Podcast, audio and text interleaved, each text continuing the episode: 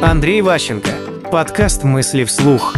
Опасные абстракции. У нас есть особенность языка, которая позволяет нам создавать абстракции. То, чего на самом деле нету. То есть мы можем, используя звуки, рисовать в чужих головах картинки, целые фильмы показывать, за счет того, что есть у каждого слова сложный, очень сложный контекст, сложные абстракции.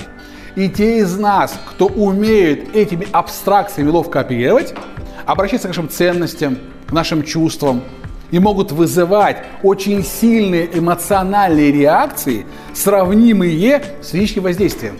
Вот говорят, что типа слово можно ранить, реально можно словом очень сильно оскорбить, очень обидеть, если правильные абстракции реализовать в чужой голове. Соответственно, власть слова заключается в том, что не просто слова, не просто звуки, а смыслы, абстракции, обращение через абстракции к чувствам, к биологическим реакциям. То есть слова, которые это просто звуки в пространстве, могут вызывать реакцию в мозге такую сильную, что запускаются рефлекторные реакции, в том числе «бей, беги, замри». Мысли вслух. По материалам курса Андрея Ващенко «Личная эффективность».